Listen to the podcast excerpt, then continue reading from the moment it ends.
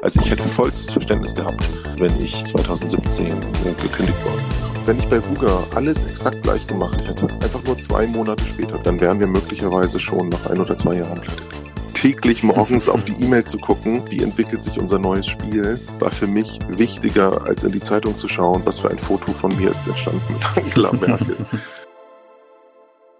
Hier ist der Gründerszene Podcast So geht Startup. Wir sprechen mit Gründern und Investoren über ihren Weg und wir hoffen auf ganz, ganz viele Tipps für andere Startup-Begeisterte. Ich bin Georg Reth, Redakteur bei Gründerszene und heute spreche ich mit Jens Begemann. Er ist Gründer und CEO von Vuga, eines der größten Spielunternehmen Deutschlands. Hallo Jens. Hallo, hallo Georg. Wir sprechen heute wahrscheinlich oder sehr wahrscheinlich zum letzten Mal über Vuga. Du wirst nämlich das Unternehmen Ende Juni nach elf Jahren verlassen. Wie schwer fiel dir die Entscheidung? Ja, ich habe sehr lange darüber nachgedacht, aber jetzt fühle ich mich damit sehr wohl und ich bin sicher, dass das die richtige Entscheidung ist. Also du sagst ja selbst, es sind schon über elf Jahre, fast zwölf sogar, dass ich mit den ersten Gründungsvorbereitungen begonnen habe und das war eine sehr intensive Zeit, eine sehr tolle Zeit mit Höhen und Tiefen und ähm, ich habe wirklich da mehrere Monate drüber nachgedacht, sehr intensiv.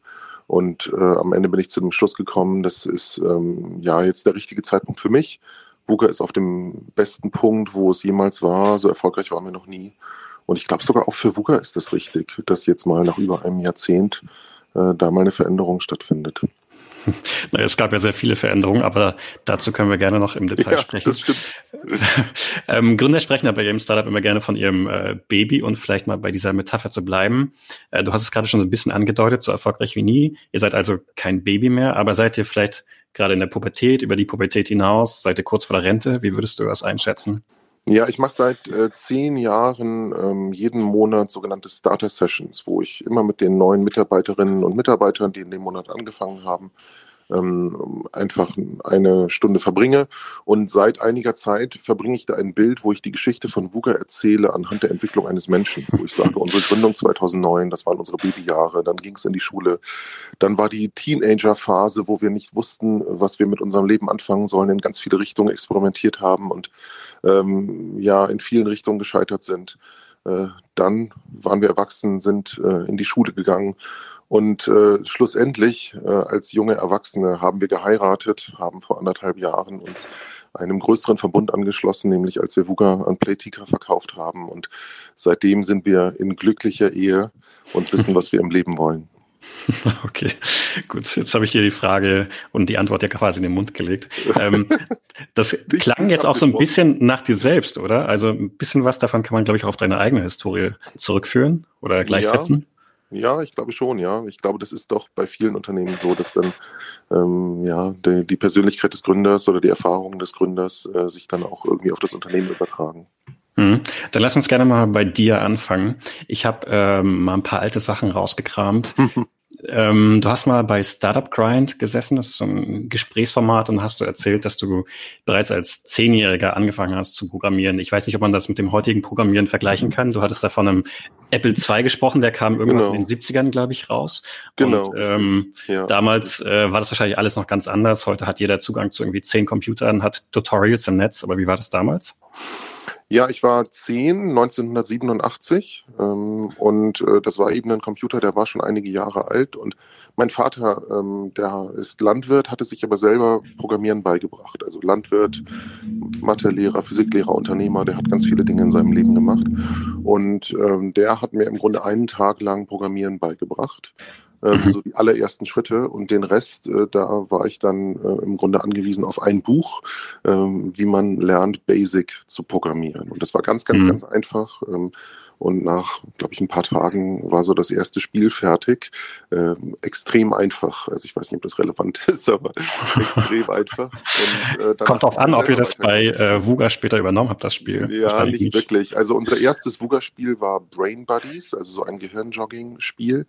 Und ähm, ja, 20 Jahre davor, 1987, ähm, habe ich ein Spiel gemacht. Da ging es darum, der Computer zeigt eine Zahl die merkt man sich und tippt sie ein, also zum Beispiel 374 und dann äh, wird die Zahl verlängert, 3748, die verschwindet wieder, man tippt ein 3748 und so wird es immer eine Stelle mehr, hm. ähm, bis man es sich eben nicht mehr merken kann. Und äh, damals als Zehnjähriger, ja, so 10, 11, 12, 13 Stellen habe ich, glaube ich, geschafft. ähm, und dann haben wir das gespielt, äh, ein paar Tage lang und dann habe ich mich dem nächsten zugewandt.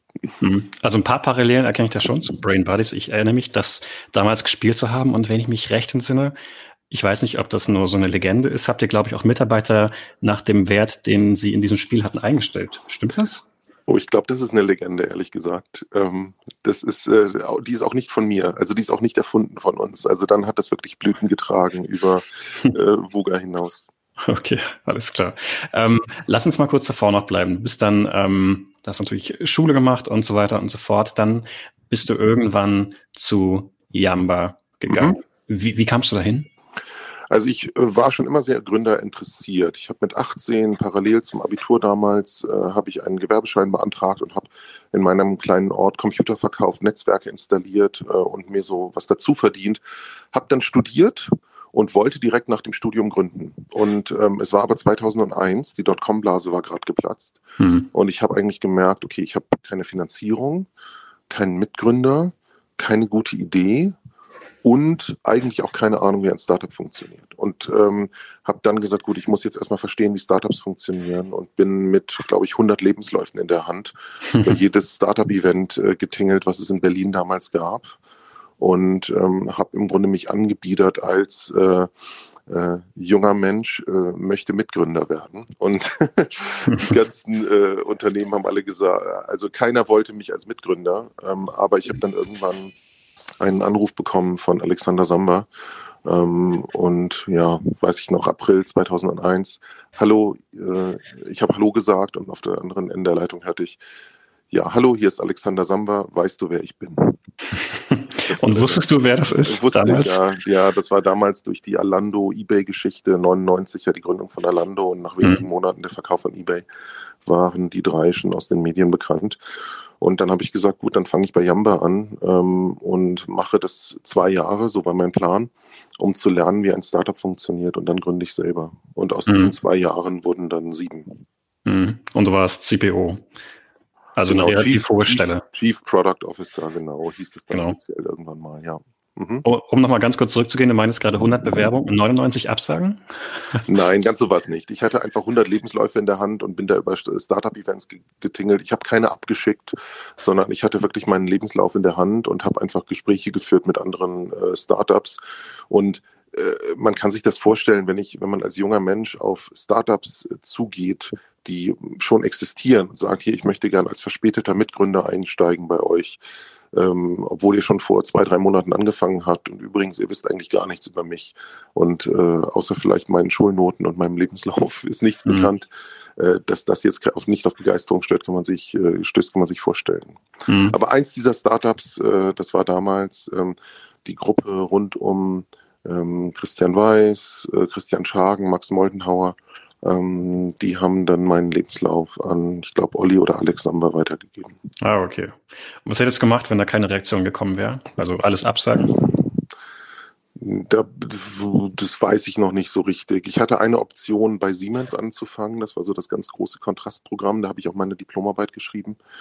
Und ähm, vielleicht hätte ich da begonnen und ähm, parallel weiter Ausschau gehalten und ein bisschen äh, Lebenserfahrung gewonnen. Ich war ja erst 24 damals, gerade 24 geworden. Mhm. Heute ja fast schon alt für einen Gründer. Ne? ja, das stimmt. Obwohl ja angeblich die im Durchschnitt, die etwas älteren Gründer äh, im Durchschnitt sogar erfolgreicher sein sollen. Aber ach, ich glaube, Alter ist dann am Ende doch nicht so wichtig. Ja. Ja, ähm, du hast es ja gerade schon gesagt, offiziell wurde VUGA 2009 gegründet. Du meintest vorhin, es sind fast schon zwölf Jahre. Also hast du relativ schnell, nachdem du nicht mehr bei Yamba warst, schon über das Startup nachgedacht, 2008? Ja, ich habe ähm, bei Yamba gekündigt mit dem festen Vorhaben zu gründen. Hm. Also ich habe bei Yamba gekündigt und ähm, bin dann bei Yamba raus, ziemlich exakt vor zwölf Jahren im Juni, Juli 2008 und habe dann nur wenige Wochen Pause gemacht und bin dann in die USA gereist, um mich etwas inspirieren zu lassen, weil ich noch nicht genau wusste, was ich machen wollte. Ähm, war bei, bei Freunden und Bekannten. Ich weiß noch, ich äh, lag mit einer Luftmatratze in Los Angeles bei einem Freund im Wohnzimmer als äh, morgens der Fernseher lief und es hieß, Lehman Brothers äh, sei ähm, zusammengebrochen. ähm, das war so die Phase damals. Mhm. Und ähm, habe ein paar Wochen gebraucht, um herauszufinden, was ich eigentlich will und mich dann im Grunde zurückbesonnen auf meine Spieleleidenschaft als Teenager und auch meine Leidenschaft, selber Spiele zu erstellen. Mhm. Aber wie bist du dann vorgegangen? Ähm, jeder will irgendwie, wenn er selbst Spieler ist, äh, ein Spiel machen und damit erfolgreich werden. Die wenigsten schaffen das. Wie hast du es gemacht damals? Ja, ich wusste, dass ich das Ganze nicht alleine machen möchte oder schaffen möchte. Und ich habe dann wirklich nach einem Mitgründer gesucht. Und ähm, wir waren ja am Ende dann zu dritt, aber der ähm, äh, also zuerst bin ich zugegangen auf einen gemeinsamen, äh, auf einen Freund, Christian Schagen, der mich dann an einen äh, wieder gemeinsamen Freund äh, weitervermittelt hat, Patrick Paulisch. Und Patrick hatte gerade im Kopf, er wollte irgendwas machen in Richtung von einem Portal für Silver Surfer, also Silver mhm. Surfer, Leute mit grauem Haar. Ich wollte was machen in Richtung Spiele. Und das am Ende zusammen hat dann ergeben, okay, was könnte man denn machen? Wir machen irgendwas in Richtung Gehirnjogging mhm. und äh, Gehirntraining. Und das ist dann im Laufe ja, der ersten Wochen, wo wir uns damit beschäftigt haben, ist das Produkt dann äh, deutlich jünger geworden. Also es ist eigentlich, mhm. Brain Buddies ist dann eigentlich überhaupt kein äh, Gehirnjogging-Spiel für Senioren mehr geworden, sondern eher ein, ein kompetitiver Vergleich. Ähm, zwischen eher tendenziell jungen Menschen auf Facebook. Mhm. Das war also so eine Aneinanderreihung von ja, Ereignissen, Verkettungen, auch Zufällen, die am Ende dazu geführt haben. Ähm, wir haben einfach mal angefangen. Also statt zu lang zu analysieren, haben wir einfach angefangen und während der ersten Monate sehr stark iteriert. Und da, so hat sich das eben entwickelt von der Webseite für Silver Surfer hin zu, wir gehen auf Facebook, also wir gehen auf soziale Netzwerke, wir gehen mhm. auf Facebook und ja. wir machen eben Brain Buddies. Ich habe nämlich die App, weil du gerade Facebook und andere Netzwerke sagst, ähm, vor kurzem nochmal äh, gesucht. Die gibt's äh, mittlerweile nicht mehr. Leider nicht mehr. Das erste ja. Ergebnis war, glaube ich, von MeinVZ. das muss also äh, sehr ja. lange her sein, seitdem das aktiv ist. Ja, ja, wir haben, also Brain Buddies, unser erstes Spiel, war ja ein Spiel, was äh, lief auf Facebook.com und auch auf MeinVZ, StudiVZ. Und irgendwann war es leider technisch nicht mehr möglich, das weiter zu pflegen. Das war ja entwickelt in Flash. Flash ist de facto äh, tot mhm. ähm, und auch ein paar andere Technologien, die wir benutzt haben. Ähm, es ist leider schade, aber der Aufwand, das wieder zum Laufen zu bringen, wäre doch sehr, sehr erheblich. Und äh, das ist dann doch schwierig, als, Star als Startup sich dann so einen Luxus zu leisten, wenn das Spiel eigentlich keiner mehr benutzt oder weniger mhm. nur noch. Ich habe mal geschaut, in unserer Gründerszene-Datenbank hieß es dann ungefähr ein Jahr später schon, dass wir mit rund 40 Millionen Spieler monatlich der drittgrößte Spielehersteller neben Zynga und Electronic Arts Seite. Wie ist das so schnell so explodiert? Ja, wir haben sehr stark gesetzt auf ähm, virales Wachstum. Also wir haben unser erstes Spiel Brain Buddies, aber dann auch die Spiele, die danach kamen, sehr stark optimiert darauf, wie können wir ohne Marketinggeld die viralen Kanäle von Facebook nutzen und möglichst große Nutzerzahlen erreichen. Und ähm, wenn man ehrlich ist, vom Umsatz her waren wir nicht ansatzweise unter den Top 3. Ähm, vom Umsatz her waren wir da weit entfernt.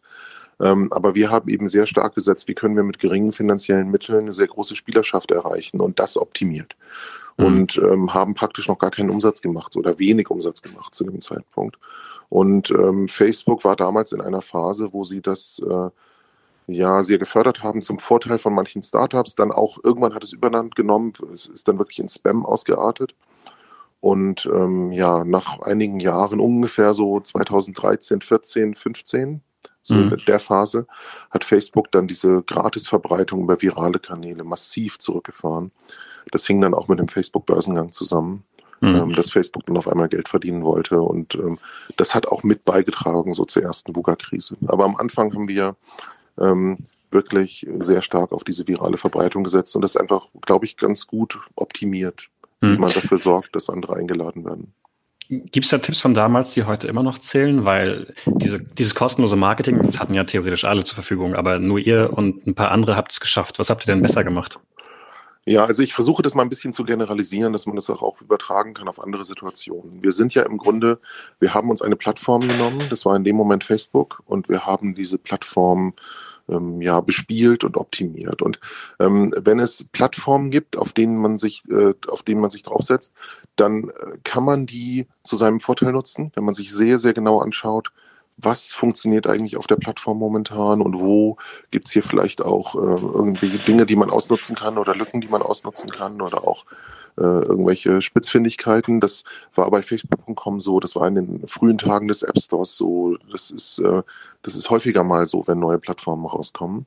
Mhm. Und dann muss man aber, und da dann wirklich ganz, ganz viel iterieren und äh, wirklich im Detail. Da habe ich dann wirklich auch als Gründer und CEO im Detail dran gesessen, wie genau ist der Text, äh, den wir zeigen im Newsfeed, wie genau sieht der Button aus, welche Farben benutzen wir. Wir haben ganz viel experimentiert, AB-Tests gemacht und wirklich Detailoptimierung betrieben und ähm, das hat funktioniert. Mhm. Und dann muss man aber, das ist dann auch ganz, ganz wichtig, wenn man so profitiert von einer Plattform und auf dieser Plattform Welle reitet, dann muss man eben auch verstehen, das funktioniert nicht ewig. Irgendwann äh, setzen sich dann die Interessen des Plattformbetreibers durch. Und da muss man dann einen Pfad finden, für sein eigenes Unternehmen eine direkte Kundenbeziehung zu haben und nicht mehr komplett abhängig zu sein von dieser Plattform und ähm, ein, ein anderes Geschäftsmodell zu finden. Und mhm. ähm, das ist nicht einfach. Und wie wichtig ist es da, so einen persönlichen Kontakt vielleicht zu einer dieser Plattformen zu haben?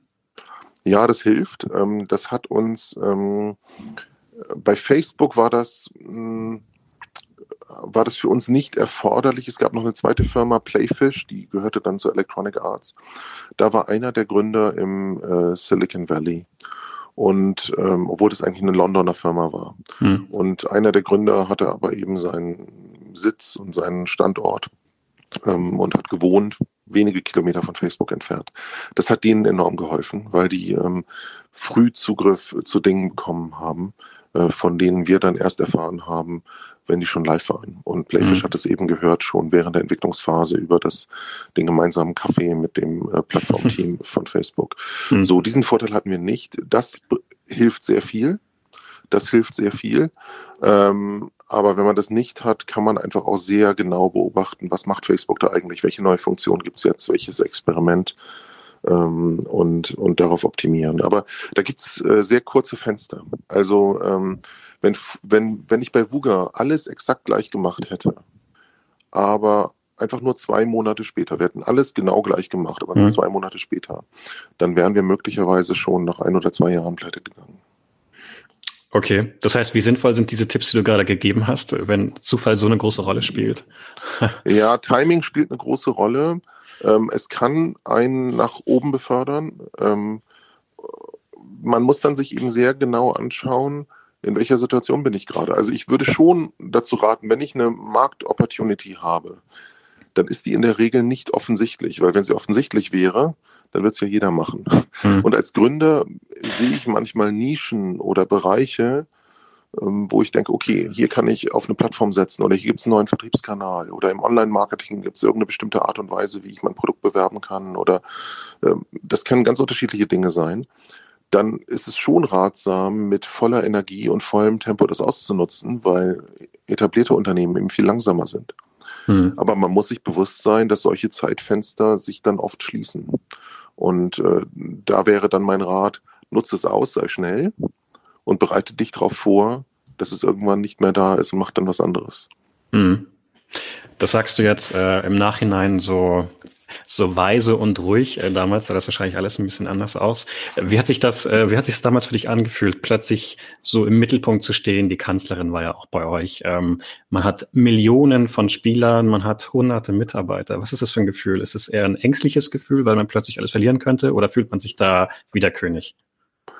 Mmh also zum einen sind meine emotionalen Gefühlsausbrüche und sagen wir Mood Swings, also die, die Schwankungen der Stimmung, ähm, als Gründer deutlich stärker als als Angestellter Prokurist zum Beispiel. Also bei Jamba hatte ich ja auch zu Ende meiner Jamba-Zeit, glaube ich, 120 Mitarbeiter, war Prokurist, Teil des Management-Teams, also hatte mhm. auch Verantwortung.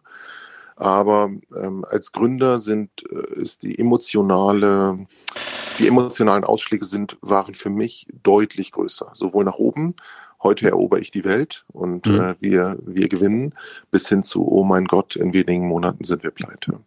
Und ähm, das hängt damit zusammen, dass man als Gründer oder ich als Gründer, ich spreche mal lieber von mir, glaube ich schon zum einen natürlich äh, stärker dann auch äh, eine Verantwortung hat. Und äh, diese Verantwortung habe ich sehr stark ge gespürt für meine Mitgründer als CEO, für meine Mitarbeiter, für natürlich meine Investoren, für unsere Kunden.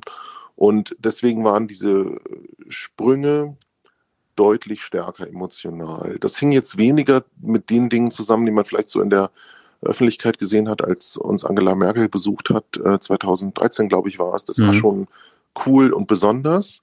Aber in dieser Woche, das war die erste Märzwoche 2013, ähm, da ist etwas anderes passiert, das war für uns noch viel wichtiger. Also Angela Merkel kam am Donnerstag, aber am Dienstag zuvor haben wir ein neues Spiel gelauncht, ähm, Pearls Peril.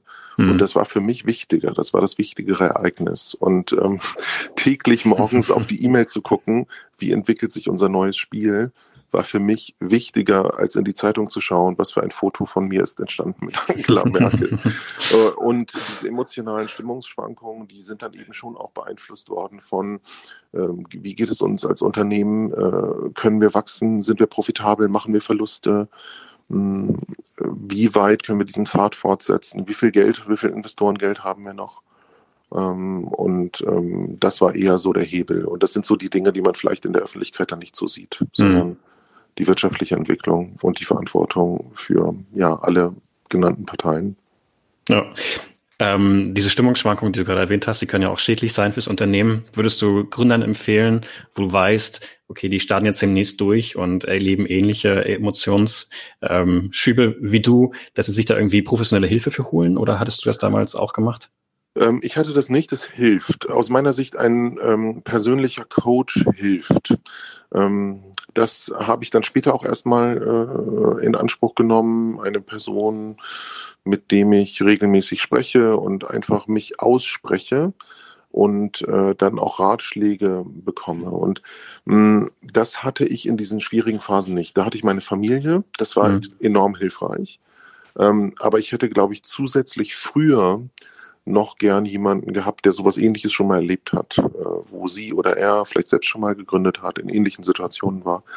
Und das war dann erst ungefähr um 2017 herum. Da habe ich dann mit einem anderen Gründer im Grunde so eine Partnerschaft bin ich eingegangen ähm, äh, Klaas Kersting war das damals, der ist dann auch Beiratsmitglied, also Boardmitglied von uns geworden und der hat auch schon viel erlebt in seinem Leben und mit dem habe ich mich dann sehr, sehr regelmäßig ausgetauscht und mhm. das war sehr hilfreich, einfach äh, wirklich äh, ganz frei zu erzählen, äh, wie es mir geht und was meine Sorgen sind, was meine Hoffnungen sind und das dann einfach von ihm zu hören, zu, gespiegelt zu bekommen. Ähm, mhm. Was denkt er darüber? Was hat er schon erlebt? Wie war das bei ihm? Mhm. Das war sehr hilfreich. Also ich glaube, so einen Partner zu haben, äh, persönlich, privat, mit dem man frei reden kann, das hilft. Und dann aber auch einen Partner zu haben, mit dem man über berufliche Themen reden kann, wo sie oder er ähnliche Höhen und Tiefen schon mal erlebt, erlebt hat, das hilft auch enorm. Du hattest ja Pearls Peril gerade erwähnt, das kam an einem Dienstag vor Angela Merkel raus. genau. ähm, das ist immer noch ein Erfolg bei euch, das ist sieben Jahre her. Ist das eine, ein gutes oder ein schlechtes Zeichen, wenn ein Produkt so lange funktioniert? Ja, das ist ein gutes Zeichen. Da hat ähm, sich auch, ähm, hat sich mein, haben sich meine Gedanken auch sehr verändert. Wir haben angefangen bei Vuga und haben äh, ein, eine Gedankenwelt gehabt, auf Englisch würde ich, glaube ich, Mindset sagen, wo wir gedacht haben, wir sind vor allem ein Spieleentwickler hm. und wir sind eigentlich, geht es nur darum, ständig neue Spiele zu entwickeln, auf den Markt zu bringen, dann haben die einen gewissen Produktlebenszyklus und dann kommt das nächste. Und das hat sich im Laufe der Jahre verwandelt dahin, dass diese Spiele Services sind, dass sie Dienste sind.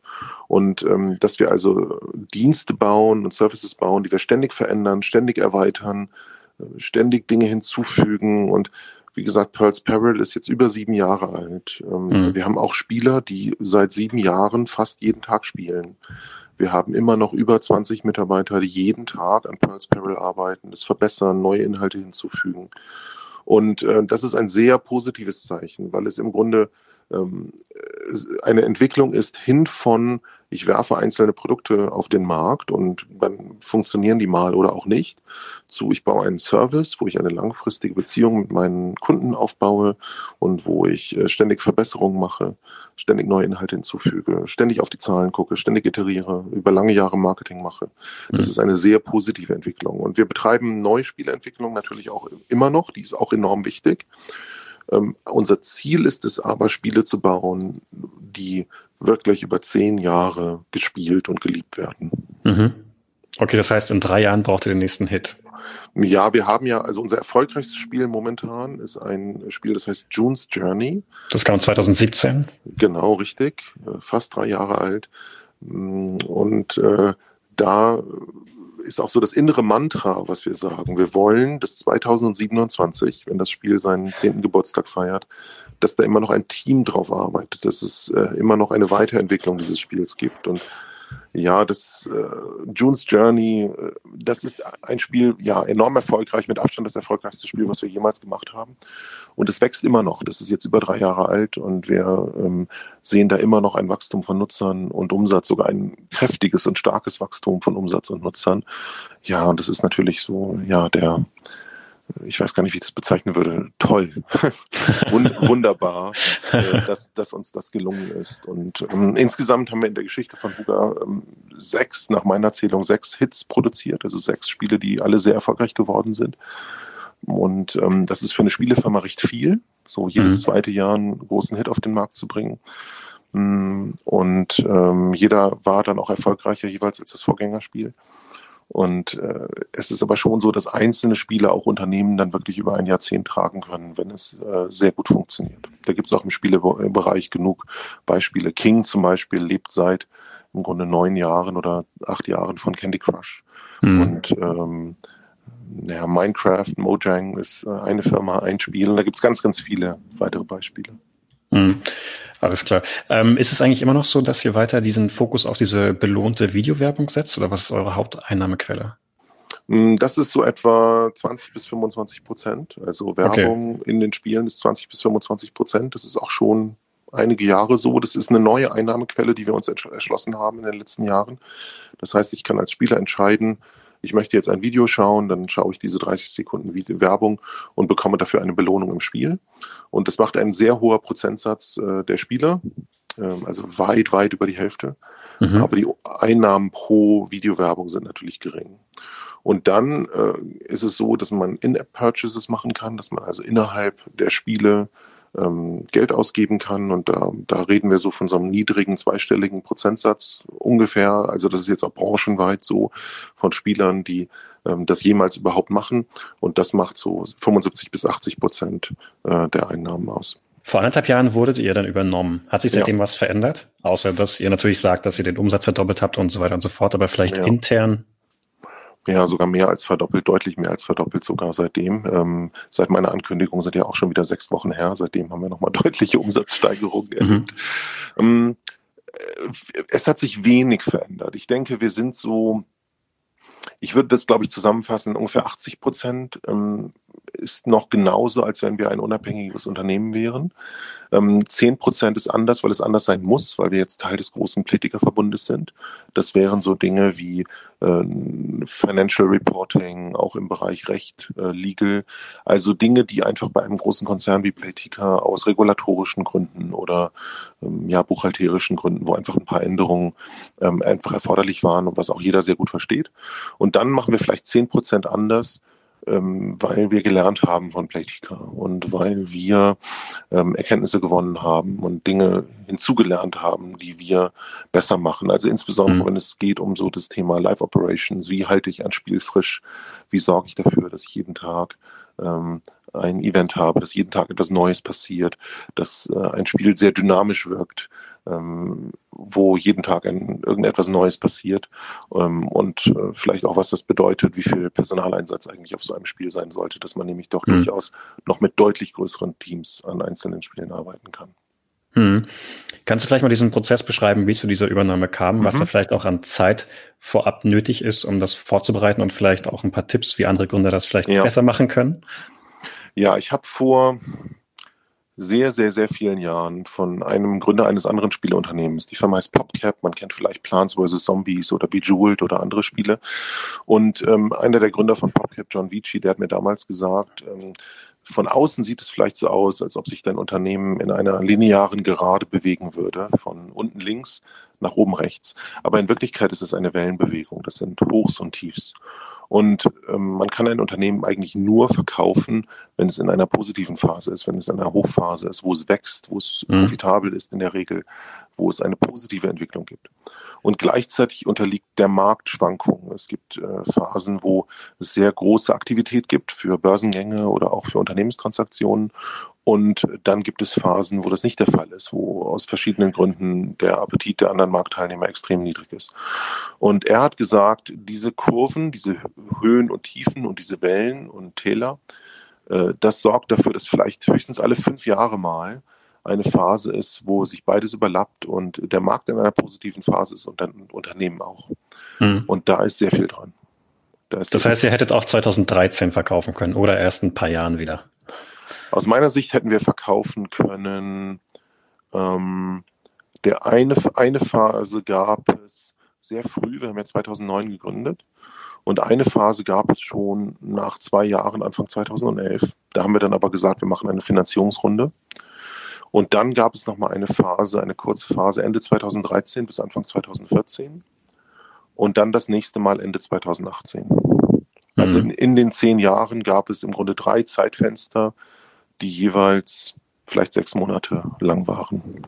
Mhm. Und ähm, jetzt war unsere Entwicklung in den letzten eineinhalb Jahren sehr positiv. Das heißt, ähm, in den letzten eineinhalb Jahren hätte man wahrscheinlich auch so eine Transaktion durchführen können aber man weiß immer nicht, was passiert. Ja, also die Corona-Krise, die hat uns alle, glaube ich, extrem überraschend getroffen. Und mhm. da gab es Startups, die haben ihre Finanzierungsrunde oder ihren Unternehmensverkauf gerade noch kurz vorher durchgebracht und bei anderen ähm, ist es daraufhin gescheitert. Also man muss sich dessen bewusst sein, dass es diese begrenzten Zeitfenster gibt. Das ist einfach erstmal mein erster Tipp, dass wenn man so eine Transaktion machen möchte, man muss sich einfach äh, bewusst sein, wenn, wenn man so ein Zeitfenster nicht wahrnimmt und es passiert etwas Unvorhergesehenes, bin ich, sind meine Investoren, sind meine Mitgründer, ist das Unternehmen, sind wir bereit, potenziell nochmal fünf Jahre zu warten. Das mhm. muss nicht so sein, aber man muss dafür bereit sein, weil wenn man sonst sagt, man, man wartet, ähm, dann muss man bereit sein, nochmal fünf Jahre zu warten. So, und das war bei uns so, dass das äh, sowohl 2011 als auch 2013, 14 so war, dass ich gesagt habe, in beiden Fällen ist es deutlich zu früh. Mhm. Ähm, dann war es so, dass wir ja durch eine schwere Krise gegangen sind. Das war so etwa 2015, 16, 17, ähm, wo wir uns komplett verzettelt haben, äh, wo wir viel zu viele Genres gleichzeitig versucht haben zu erobern und ähm, auch Umsatzrückgänge hatten, Verluste, wir haben Entlassungen vornehmen müssen. Das war auch eine, eine schwere Phase. Ich weiß nicht, ob wir da gleich nochmal drüber reden wollen. Und äh, dann waren wir raus aus dieser Phase, ähm, Anfang 2018 und ähm, hatten unsere Strategie geschärft. Die Mitarbeiterstimmung hatte sich wieder deutlich verbessert. Ähm, unser Umsatz wuchs. Wir waren gut aufgestellt, wir waren in einer positiven Entwicklung und dann kamen mehrere Faktoren zusammen. Zum einen ist es so, dass ähm, wir als Unternehmen in einer Größe waren, ungefähr 200 Mitarbeiter, ähm, einen Umsatz, der damals eher noch unter 100 Millionen pro Jahr lag wo man sich dann schon auch, also ich, um mal deutlich, um mal jetzt, ich kann konkrete Zahlen kann ich nicht sagen, aber wir hatten eben einen zweistelligen Millionenumsatz und noch mhm. keinen dreistelligen Millionenumsatz im Jahr. Und wo ich mich schon gefragt habe, sind wir eigentlich groß genug? Es gibt eine Konsolidierungswelle in diesem Markt, in diesem Spielemarkt. Sind wir eigentlich auf Dauer groß genug? Und wir können das alleine schaffen, aber eigentlich wären wir besser aufgestellt als Teil eines Verbundes. Das war so das Erste. Und ähm, das Zweite war, mh, hm, ja, für, auch für meine Investoren, die zu dem Zeitpunkt auch schon neun Jahre investiert waren. So ein Venture Capital Fonds hat ja auch einen Investitionshorizont. Mhm. Ähm, das ist in der Regel so bis zehn Jahre. Ähm, muss ich eigentlich auch eine Lösung finden. Entweder wir verkaufen das gesamte Unternehmen oder ich ersetze meine Frühphaseninvestoren durch Spätphaseninvestoren. Und ähm, dann war es für mich natürlich auch so, dass ich mich auch gefragt habe, gut, nehmen wir an, ich verkaufe jetzt nicht dann bin ich jetzt noch mal eine ganze Reihe von Jahren Gründer in einem Zustand, wo wir das Unternehmen dann vielleicht potenziell an die Börse bringen oder ähm, vielleicht dann erst in fünf Jahren einen Verkauf machen. Und danach bin ich dann auch noch mal einige Jahre an Bord. Und ähm, ich habe mich im Grunde gefragt, gut, ich bin jetzt 40, bin ich jetzt bereit quasi noch mal auf ein Jahrzehnt? Mhm. Und habe gemerkt, ah, wahrscheinlich ist es zu lang. So. Und diese ganzen Faktoren kamen zusammen. Und äh, daraufhin haben wir das dann begonnen im Grunde im März 2018 gedanklich und das so intern vorzubereiten. Und ähm, der Verkauf war dann ja Ende November 2018. Und das ist wahrscheinlich so das, das Schnellste, was man sich realistisch vorstellen kann, wie lang so ein Prozess dauert. So ein Dreivierteljahr ist, mhm. ist schnell. Von von dem Gedanken, wir ziehen das in Erwägung und wir beginnen mit ersten Vorbereitungen, bis äh, die Unterschrift ist vollzogen. Dafür ist etwa ein Dreivierteljahr, ist, ist eher schnell. Mhm. Jetzt hast du es ja so ein bisschen persönlich an dir gerade genannt, die Gründe, natürlich auch an Investoren und deren Fonds, aber das klang gerade so, naja, ich möchte es nicht machen, dann verkaufen wir jetzt so ungefähr, aber äh, wie viel mhm. Mitspracherecht hatten da Holzbring, Ventures und Co.? Mhm. Naja, das war schon, also als ich als Gründer, als ich 2009 Venture Capital aufgenommen habe, da war mir sehr bewusst, ähm, wie toll das ist. Wir haben damals 500.000 Euro Investment bekommen von Holzbrick Ventures und dann wenige Monate später die zweite Finanzierungsrunde war dann 5 Millionen Euro, sowohl von Holzbrink als auch von Bolderton Capital. Und da war mir klar, ich bekomme hier sehr viel Geld als junger Gründer. Mhm. Und äh, gleichzeitig gehe ich damit auch eine Verpflichtung ein, dass wenn es erfolgreich ist, dass ich da auch einen Ertrag an die Venture Capital Geber zurückgebe. Das heißt, mir war schon klar, es gibt so einen Zeitraum von etwa einem Jahrzehnt und wenn es gut läuft, sollten die dann in der Lage sein, ihre Anteile zu verkaufen. So. Und insofern mussten wir da gar nicht so groß drüber reden, ähm, weil mir schon klar war, ja, das ist meine Verpflichtung als Gründer, dann auch meinen Investoren, ähm, wenn ich erfolgreich bin, einen Ertrag zurückzugeben. Und deswegen war auch dann klar, 2018, ähm, das könnte jetzt das Zeitfenster sein. Vielleicht warten wir auch noch ein oder zwei Jahre. Ähm, aber irgendwo so in diesem Fenster, entweder ein Börsengang oder ein strategischer Käufer oder wir nehmen Spätphaseninvestoren dazu. Und am mhm. Ende war das eine Entscheidung, die primär schon ich getroffen habe, aber wo mir natürlich auch bewusst war, welche, sage ich mal, Verpflichtung ich meinen Investoren gegenüber habe. Und das, glaube ich, ist auch wichtig als Gründer, dass diejenigen, die einem wirklich zehn Jahre unterstützt haben, ähm, dass man denen dann auch was Gutes tut. Das mhm. halte ich auch für absolut gerechtfertigt. Ja, Denn auch während dieser zehn Jahre hätten die, also ich hätte vollstes Verständnis gehabt, wenn ich äh, 2017 äh, gekündigt worden wäre. Ja, sagt sich jetzt natürlich sehr leicht. Ne? Ähm, wenn wir häufiger mal bei Gründerszene über Finanzierungsrunden sprechen, mittlerweile sind die ja sehr, sehr hoch. Ja. Ab 10 Millionen wird's ja erst spannend, so ungefähr. Leicht übertrieben gesagt natürlich. Ähm, dann kriegt man häufiger von Lesern so Kommentare wie, oh, ich hätte jetzt auch gern mal 10 Millionen für mein Salat nebenbei eingesammelt. Das kriegst du ja bestimmt, das kriegst du ja bestimmt auch mal so am Rande mit. Was würdest du solchen Leuten antworten?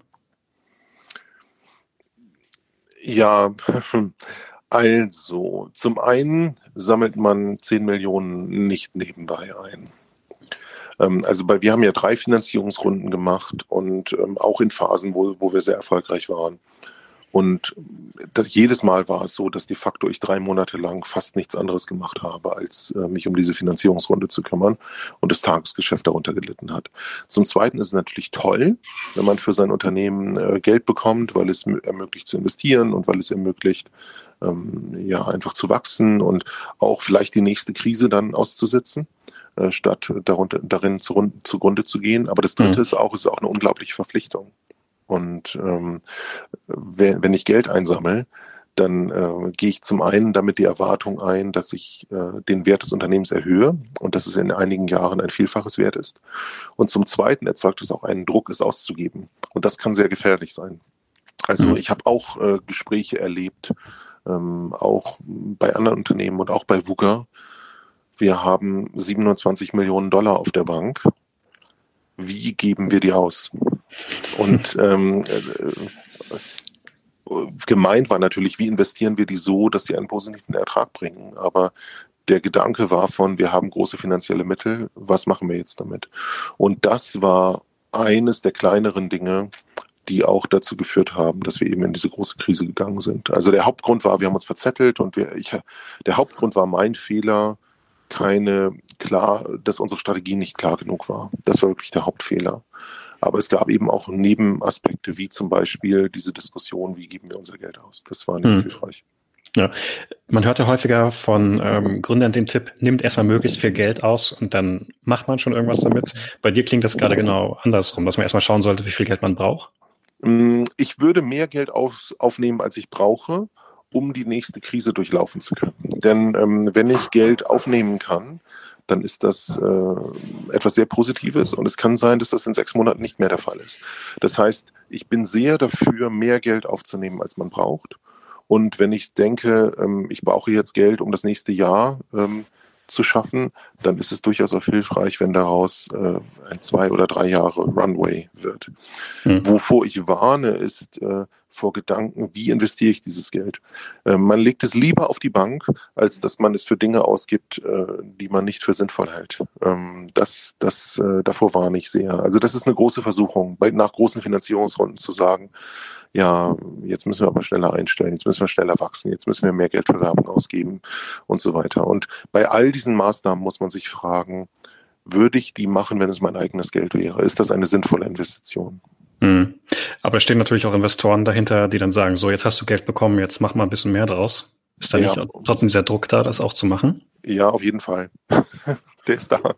Und ähm, da muss man dann als Gründerin oder als Gründer ähm, argumentieren, warum es eben keinen positiven oder warum das Risiko zu groß ist, warum es keinen positiven Return on Investment gibt. Und es kann aus meiner Sicht durchaus helfen, wenn man ein Board hat oder einen Beirat, äh, wo eine Person erfahrener Unternehmer ist, wo sie oder er solche Dinge schon mal erlebt hat und wo ähm, solch eine Unternehmerin oder ein Unternehmer dann auch aus eigener Erfahrung sagen kann, ja, das ist ja alles schön und gut, aber nur weil wir Geld haben, heißt es nicht, dass wir es ausgeben sollten. Hm. Du hattest gerade nochmal die 2015er und 16er Jahre von euch angesprochen. Ich glaube, wir müssen jetzt nicht nochmal über die ganzen äh, Fehler reden, aber hast du vielleicht äh, daraus Learnings gezogen aus dieser Zeit, die du gerne weitergeben möchtest? Ähm, ja, ich glaube, die, also es gibt bestimmte Dinge, die mir immer schon sehr wichtig waren bei VUGA, die sich auch bewährt haben, wie zum Beispiel unser Fokus auf Unternehmenskultur, ähm, unsere Mitarbeiter mit sehr großem Respekt denen gegenüberzutreten. Auch das hat sich, glaube ich, auch bewährt, wie viel wir investiert haben in unsere Mitarbeiter, in ständige Weiterentwicklung, in Fortbildung, in unser Büro und so weiter. Das hat sich alles als positiv herausgestellt. Ich habe allerdings viele Jahre lang unterschätzt die Bedeutung von Strategie. Ähm, Strategie habe ich in den ersten Jahren meiner VUGA-Gründung immer abgetan als, naja, äh, das äh, ist zwar nett, da kann man dann viel drüber reden und Papier produzieren und so weiter, aber das Wichtige ist doch eigentlich, was zu machen. Ich muss, muss doch was tun, ich muss doch was machen. Und ich habe wirklich die Bedeutung von Strategie unterschätzt. Und in der Frühphase eines Startups ist es oft so, dass ich mich zum Erfolg iteriere. Da geht es dann um Product Market Fit. Und wenn ich da eine ganz klare Strategie habe über zwei, drei Jahre im Voraus, wie ich etwas erreichen möchte, das kann von Vorteil sein, aber es kann auch hinderlich sein, wenn nämlich bestimmte Annahmen, die da drin stehen, sich als falsch herausstellen. Das heißt, in der Frühphase eines Startups kann es oft hilf hilfreich sein, dynamisch zu sein, zu iterieren und zu sagen, wir gucken jetzt mal, was funktioniert. Wenn das Unternehmen dann aber größer wird, wenn ich zum Beispiel 100 Mitarbeiter habe, dann ist es so, dass ähm, ganz viele Entscheidungen, die getroffen werden, die treffe ich nicht mehr als Gründer, sondern die treffen Teamleiter, die treffen auch die einzelnen Mitarbeiter auf, auf unterer Ebene. Und die Zusammenarbeit zwischen den Mitarbeitern ist enorm wichtig. Und die Abstimmung untereinander sind enorm wichtig. Und die Steuerung funktioniert auf keinen Fall mehr über äh, Detailvorgaben. Und mhm. äh, wenn ich da dann eine sehr klare Strategie habe, wenn ich sage, so wie es jetzt heute bei uns bei VUGA der Fall ist, wir haben eine ganz klare Zielgruppe, das sind sogenannte Casual Gamer, das sind Menschen, die sich normalerweise nicht als Spieler, als Gamer verstehen, sondern ähm, das sind zu 80 Prozent Frauen, Durchschnittsalter ist Ende 40. Ähm, die spielen gerne, vielleicht eine Stunde am Tag, ähm, verfühlen sich aber nicht als Gamer, sondern das ist eine Form der Unterhaltung. Ähm, wir machen für die Spiele, die extrem leicht zu verstehen sind und wir machen sogenannte Story-Driven Casual Games. Also alle unsere Spiele haben eine Geschichte und die Geschichte und die Charaktere spielen eine große Rolle und ähm, das ist das, was wir machen. Wir haben eine bestimmte Zielgruppe, wir haben eine bestimmte Art von Spielen, Geschichten und Story. Das spielt eine große Rolle und das ist eine Nische in diesem großen Markt. Und darin wollen wir die Besten sein und darauf mhm. konzentrieren wir uns. Ja. Das Jetzt. ist enorm wichtig und das haben wir ein paar Jahre lang vernachlässigt. Da haben wir opportunistisch, reagiert und gesagt, wir machen jetzt mal dieses und wir machen jenes. Und äh, das hat zu ganz vielen Problemen und Nachteilen geführt. Hm. Jetzt hast du die ganze Zeit gesagt, wir und wir bei VUGA. Ähm, bald darfst du das nicht mehr sagen. Ja. ähm, wird dir das fehlen? Ja, ich, wir haben am Anfang ja angefangen mit dem Lebenszyklus und den Babyjahren mhm. und so weiter.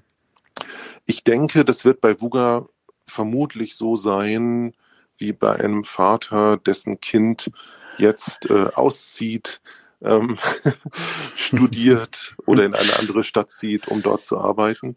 Ähm, ich denke, so in etwa werden die Gefühle sein. Also ich bin sicher, dass ich äh, mit Stolz drauf blicken werde. Ich bin sehr optimistisch, was die nächsten Jahre angeht. Äh, mein Management-Team ist super.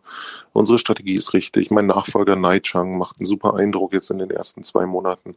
Also ich bin sehr optimistisch, was die weitere Entwicklung angeht. Also ich glaube, ich werde so ein bisschen äh, aus der Ferne mit Stolz äh, darauf schauen, auf die Entwicklung der nächsten Jahre. Und ähm, natürlich wird es weiterhin Kontakte geben, ja, so wie dann äh, vielleicht die Kinder die Eltern besuchen, aus Sicht der Eltern viel zu selten, aus Sicht der Kinder äh, häufig genug. Ähm, so wird es dann weiterhin Kontakte geben und Berührungspunkte. Ich glaube, das wird so die Beziehung sein. Und mhm. äh, gleichzeitig bin ich äh, sehr froh, jetzt für mich die nächste Phase einzutreten. Ich will mehr Zeit für meine Familie haben und ich will auch dann nach dem Sommer, ich werde jetzt eine Sommerpause machen, nach der Sommerpause ähm, möchte ich verstärkt anfangen, als Angel ähm, mein Wissen weiterzugeben, zu investieren in junge Unternehmen und mhm. äh, zu, mit meiner Erfahrung hoffentlich zu helfen. Auch mit Geld? Das hast du jetzt ausgelassen? Ja, ja mit Geld auch. Geld, äh, für mich ein Business Angel, der kein Geld investiert, der ist auch nicht committed. Nein, auch mit Geld. Müsstest du denn noch arbeiten oder ist es so ein, so ein Hobby? Ein teures mm, Hobby? Ja, ich hoffe, dass es kein teures Hobby wird. Ich hoffe ja schon, dass da dann auch ein Ertrag bei rauskommt. Ich hoffe doch, dass wenn ich dann vielleicht zehn Investitionen mache, dass vielleicht einer dann das Geld zurückverdient für die, für die, die, die, die scheitern. Ähm, ja, ich bin in dieser luxuriösen Situation, wo, ähm, also ich, ich, ich glaube, ich kann mir jetzt keine Yacht kaufen, das ist auch äh, überhaupt nicht mein Ziel, ist überhaupt nicht mein Lebensziel, aber ich müsste jetzt äh, nicht mehr Angestellter werden und ehrlich gesagt, ich kann mir auch nicht vorstellen, dass ich in meinem Leben nochmal mhm. Angestellter werde. Also ähm, ein Hobby wird es nicht sein, also das ist jetzt eine Erfahrung, die ich ähm, mal machen möchte. Äh, wie ist es als Angel Investor und vor allem auch als einer, der versucht sein Wissen über des letzten Jahrzehnts weiterzugeben. Und danach werde ich entscheiden, was ich mache. Ähm, mhm. Ich kann mir nicht vorstellen, dass ich jetzt für die nächsten Jahrzehnte äh, auf der Liege liegen werde oder Golf spielen werde. Ich habe noch nie Golf gespielt in meinem Leben. okay. Und, äh, ja. Super. Ähm, zum Schluss des Podcasts haben wir noch so ein paar schnelle Entweder-Oder-Fragen. Mhm. Ja. Ähm, bist du bereit? Gerne. 9 to 5 oder Nachtschicht? Nachtschicht. Zebra oder aber Einhorn? Dafür, aber dafür morgens lange schlafen. Alles klar, also Five to Nachtschicht quasi. Genau. äh, Zebra oder Einhorn? Puh, hm, Einhorn. Berlin oder München? Berlin. Einzelgänger oder Klickenmensch? Eher Klickenmensch. Seriengründer oder Langzeitchef? Ich hoffe, dass ich so lange lebe, dass ich beides schaffen kann. Kopieren oder selbst erfinden? Hm, eher selbst erfinden. Allein gründen oder im Team? Im Team. Auch für die Zukunft, ja? Ach Gott, das ist jetzt äh, Glaskugel, aber es, es, sagt ja schon was, dass ich 2009 beschlossen habe, ich möchte nicht alleine gründen und dann auf Patrick Paulisch und Philipp Möser zugegangen mhm. bin und die gebeten habe, meine Mitgründer zu werden. Das, äh, glaube ich, sagt schon viel. Okay. Äh, und ganz zum Schluss, hast du vielleicht noch einen Gründer, Gründerin, Investor, Investorin, die du für diesen Podcast vorschlagen würdest? Uh, gute Frage. Ähm, da denke ich drüber nach und schickst dir per äh, Das ist jetzt ja hier keine Ice Bucket Challenge, oder? Nein. Aber sind das so wenige oder so viele, dass du erst darüber Nein, das sind musst? ganz viele, das sind ganz viele und ich habe auch keinen guten, guten Überblick, wer schon dabei war. Das muss ich ganz ehrlich zugeben. Okay. Und ich möchte jetzt äh, nicht äh, jemanden nennen, äh, die oder der hier schon dabei war. Okay, alles klar. Es bleibt ein Geheimnis. Super, dann danke für das Gespräch. Vielen Dank, Georg.